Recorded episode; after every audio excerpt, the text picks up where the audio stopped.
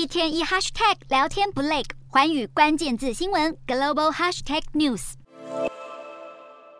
从抗疫严格的风控措施到劳资纠纷，富士康郑州厂过去几周骚乱不断，这也将冲击到苹果手机的产量。根据彭博社的报道，今年 iPhone Pro 的产量可能会减少将近六百万只。苹果也调降了今年整体产量的目标。接下来，富士康势必要再招募员工，才能维持产能。目前的二十万名员工，据传已经走了两万。不过，比起走人的新员工，针对既有员工的隔离措施，对产量的影响或许更大。为了止血，富士康祭出了金钱攻势，宣布只要是从十月一日至十一月十日之间从郑州厂离职后重返工作的员工，在十二月和一月可以获得每小时约一百三十台币的补贴，还能拿到约两千一百九十四台币的返岗津贴。到职三十天后，将可以再获得将近一万三千台币的奖金。不过，富士康能否重建员工的信任也是问题。就有前员工表示，过去公司的承诺曾经隔天就被推翻。针对这段时间的风波，有专家认为，苹果应该要加强与富士康乃至中国政府的沟通，才能确保厂区员工的权益。也有投资公司认为，这次的事件凸显供应链中劳动基准的重要性。苹果接下来可能会更积极主张在富士康的影响力。